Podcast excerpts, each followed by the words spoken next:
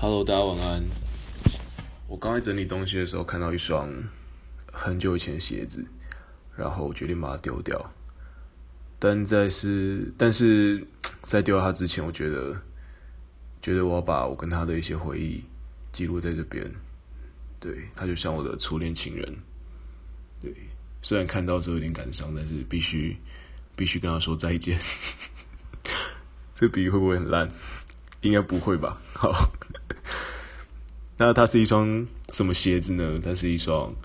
白色的 Air Force，就是曾经有一段时间，全台湾的国高中男生可能都有那么一双鞋子的鞋子。对，可能不一定是白的啊，但白色是最经典的颜色。我好像有过，诶，我应该有说有过三双 Air Force 吧，都是低筒，但是。呃，白色是我最后一双 Air Force，没有再，后来就没有再买 Air Force。那这一双这双鞋子，前面两双我都丢掉了，那但这一双就我一直把它留着。但是我今天拿出来发现，它已经它的那个胶底已经有点脆化了。对，那想说是时候跟他说再见了。那关于 Air Force 这双鞋子，大家知道白色颜色会比其他颜色还要稍微贵一些吗？应该是我印象中最贵的，应该是呃，就是当季新款，这是最贵。然后接下来可能是白 Force，然后接下来是要稍微过个一两季，就是稍微过季的颜色，其实也也还是很好看。然后它大概就会再变成可能两千六左右。对，我印象中白色 Air Force 公道价三千块。啊，因为我是一个节省的小孩。所以我前面两双就是可能就买买过季的，我觉得很好看啊，然后买个两千六、两千五、两千四，然后后来有一天我觉得不行，我 Air Force 穿了两双，我一定，我一定要有一双白色的，这才是一个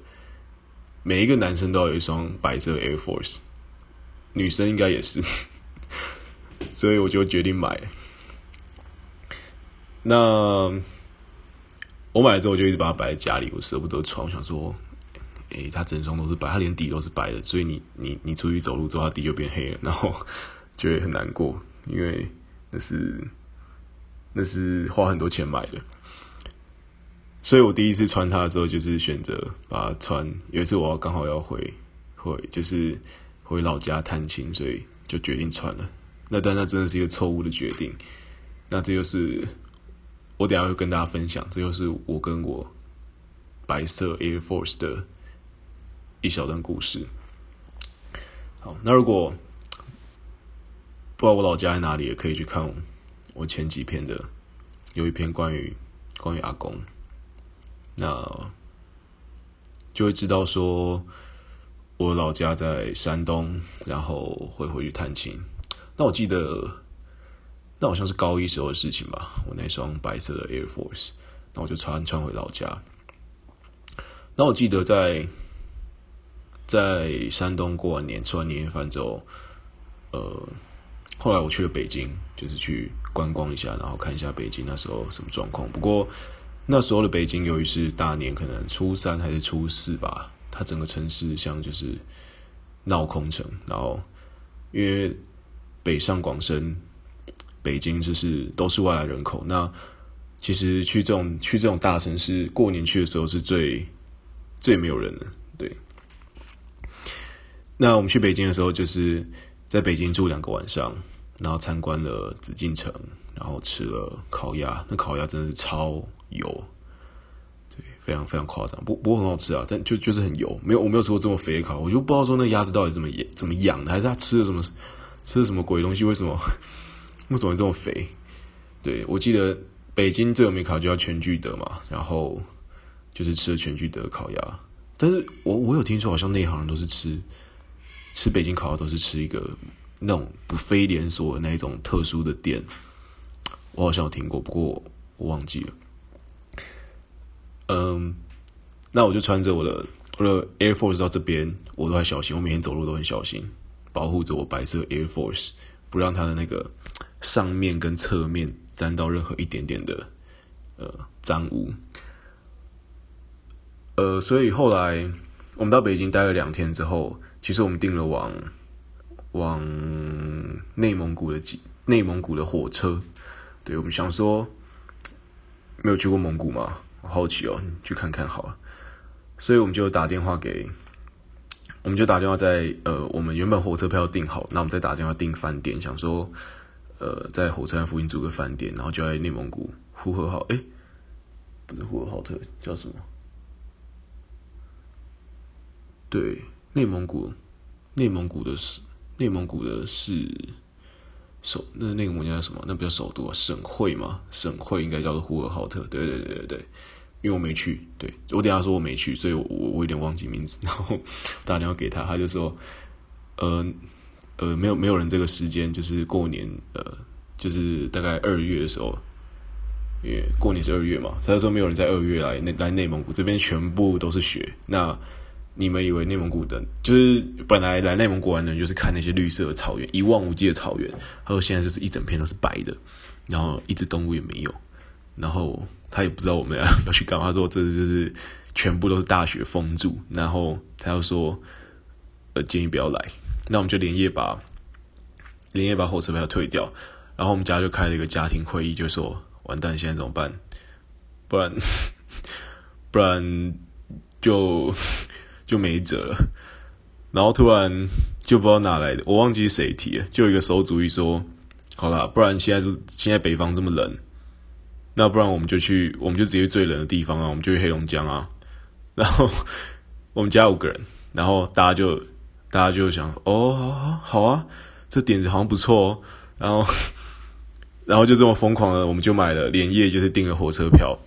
然后就从。就搭了夜车，长途夜车，然后一路从一路从北京，然后在车上，然后车上，呃，这可能台湾比较难体会到，就是车上它是睡在火车上，然后你连夜你在睡觉的时候，你会感觉这个火车咚咚咚咚咚咚，然后一路一路非常有规律，声音也非常稳定的，然后开向北方，然后，嗯、其实火车里面的生态是。是，是我们在台湾坐火车的这个高水准的素质是体验不到的，就是里面有各式各样的，呃，各式各样的人，嗯，有非常脏乱的地方，当然也有文化水平也是呃非常高的人，对，所以就是各式各样的人龙蛇杂处的处在一个火车里面，然后你当你会非常非常。呃，因为中国人讲话都比你比较大声一点，你会非常直接的听到，呃，别人在讨论什么事情。特别是过年的时候，过年的时候人跟人之间相见，通常都是比较久没有见到面的，所以就会谈一些，嗯，可能最近就是这一年来发生了什么事情啊，什么这一年来都在哪里奔波啊，然后谁嫁给谁啊，谁过世了，还是谁谁怎样了，然后就是有各式各样的故事在火车里面。嗯，是可以被，就是可以听到。然后接下来这种夜车里面，呃，就要自己带泡面，然后带食物上去吃。然后，嗯，那时候是没有网络的，所以其实我就带着一本书在那边看看书。然后位置很小，因为我们就是买一个，呃，火车有分硬卧跟软卧，那软卧就是基本上就是软的，啊，硬卧就是硬的。那我我们就比较没有追求追求呃软床，软床当然是比较贵，但是我就觉得我们家就觉得哎没差，睡睡硬卧啊。当然硬卧跟软卧的乘客在在他们的一些经济条件啊跟社会阶级上，当然是会有一定程度的落差，会蛮明显的。然后软卧的话，一间那个火车的，它一个车厢里面会隔成好几间软卧的房间。然后软卧的房间里面可能只有四张床，但是硬卧的话可能就会到六张，所以其实你在床上是没有办法坐坐坐起来的。然后火车里面其实真真的很有趣，因为窗外的景色会不停的在变化。从北北京其实那时候是没有下雪的，然后你慢慢的往北开，外面的景色会。慢慢的越来越白，越来越白，然后你一觉醒来的时候，整个外面全部都变成白色的，然后飘着大雪，然后，嗯，这是一个蛮蛮特别的体验，就是你们很难在台湾会比较难体验到，在火车上睡了一个晚上，那重点是睡了一个晚上之后起来，外面的世界已经已经完全不一样了，所以呃，这是一个还蛮还蛮还蛮神奇的体验。那不变的是什么？不变的是火车内有非常呃非常强的暖气，然后暖气非常干燥，非常干燥，在火车里面非常不舒服，因为暖气会直直的一直送过来，然后很暖，但是空气非常的干燥。嗯，那踏出呃，所以我们就这样到了哈尔滨，坐了夜车从北京一路开到哈尔滨，开到开了可能十个小十二个小时嘛之类的。我忘了，然后到了哈尔滨之后，一下来，我们我们就发现火车内跟火车外完全是两个不同的世界。那这就是我这双白色 Air Force 跟着我开始一路命运非常坎坷的这样子，一路一路一路过了，也就是他就是在那边遭到遭遇他的第一个第一场劫难。那事实上是那时候哈尔滨是零下。二十一度，呃，我们完全没有一开始完全没有预计说，呃，会到哈尔滨去，所以我我就带了一些平常在台湾冬天穿的衣服。那事实上是我们的冬衣在我们的冬衣在零下二十一度，完全是一点效果都没有，有点像呃，大概状况的话，只比在街上裸奔好那么一点点。呃，所以我们我们就。一大清早，然后全家五个人，然后瑟瑟的发抖，然后我还帮我妈提着她的行李，然后她行李一大箱，然后我一个人提着两个行李，然后最恐怖的其实不是你身体上的冷，是那个冷是从脚底板透过你的鞋子，透过你的袜子，然后呢，好像针扎在你的脚底板上，就像你在冰块上面走路，然后我。我离开火车站的时候，我就开始发现，慢慢的发，我就开始发现我的 Air Force 慢慢的越来越僵硬，它就像一个快要呃渐冻人之类嘛，一每走一步，它就越来越僵硬。那事实上就是因为 Air Force 是它的底就是一层非常厚的呃胶的塑胶底嘛，然后它在零下二十一度，这个塑胶会变得非常非常硬，所以到后来我走路的时候，那 Air Force 像是一个那种像木屐，你知道吗？而且木屐是。木屐只有前面的地方脚趾头夹住，但是这双 Air Force 是粘在我脚上。比如说我在走路的时候，我的脚不能不能弯，我像我只能像呃像像士兵那样子走路，就是把脚抬起来之后再直直的摆下去，我没有办法做出弯曲我的脚板的这种动作。然后我们就这样非常痛苦的到到了饭店，然后到了饭店之后，我们家又开了一个紧急的会，说完蛋这个。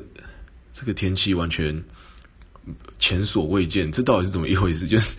怎么我们以为我们以为所谓的冷就是你衣服多穿，但是当你发现你衣服在你把所有行李箱衣服都套在身上，你只会像一颗球，然后还是很冷。因为这边衣服的设计就不是给台湾衣服的设计，就不是给零下二十一度用。零下二十一，零下二十一度就是要看穿那一种，呃，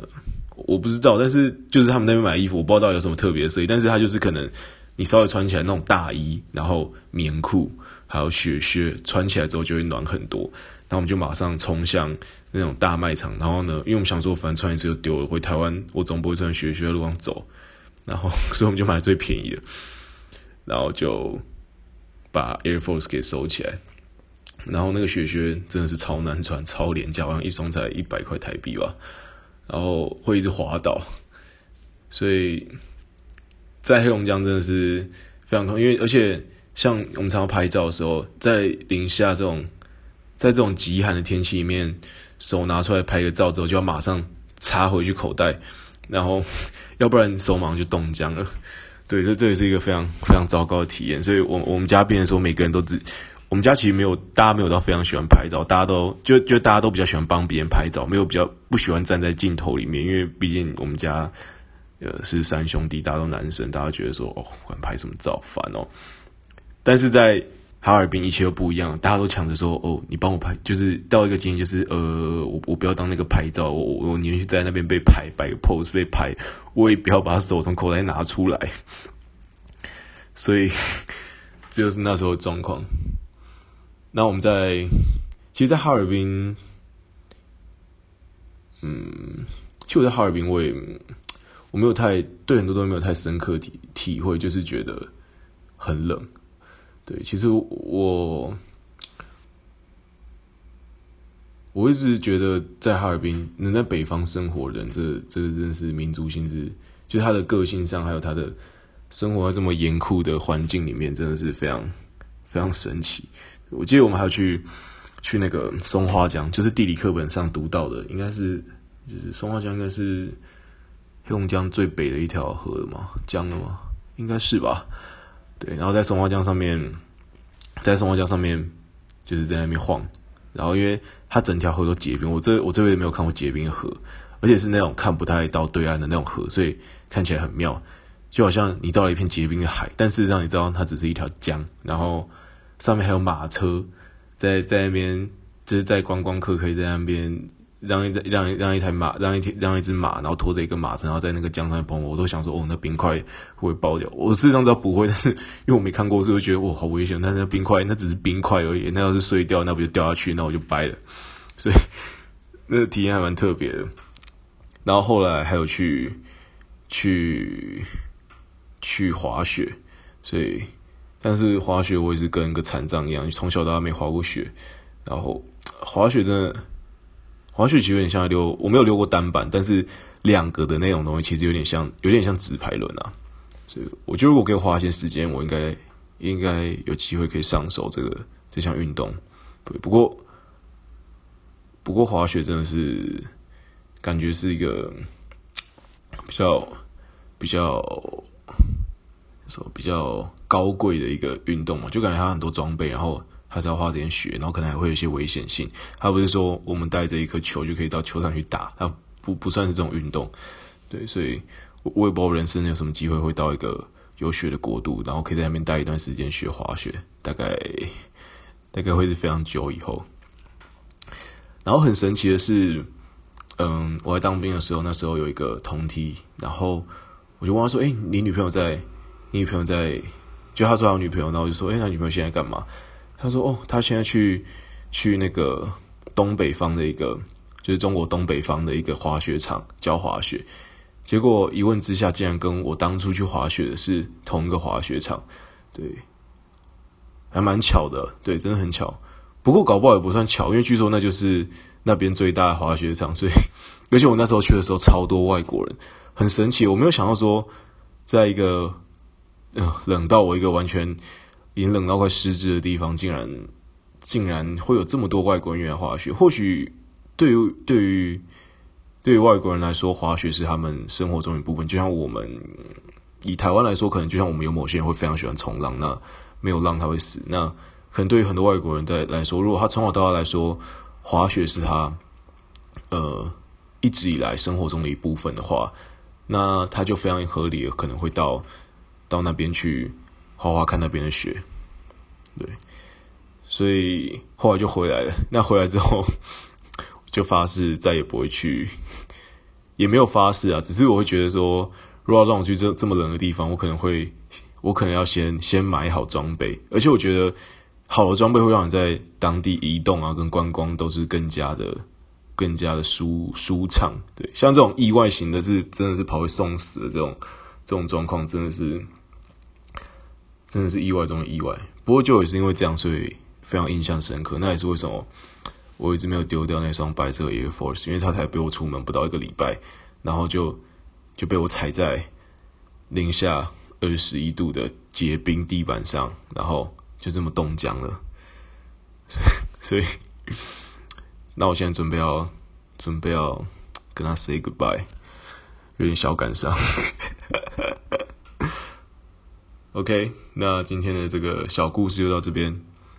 下次再跟大家分享一些呃生活中的小故事。OK，那敬请期待喽。